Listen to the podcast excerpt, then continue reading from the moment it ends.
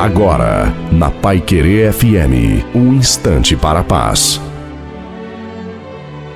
Bem, você sabe que o mal, ele existe independente da negação da sua existência. As pessoas negam a existência dele, mas ele existe.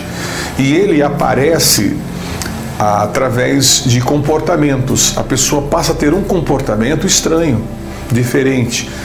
Paulo disse o seguinte: que aquilo que ele quer fazer ele não faz e aquilo que ele não quer ele acaba fazendo.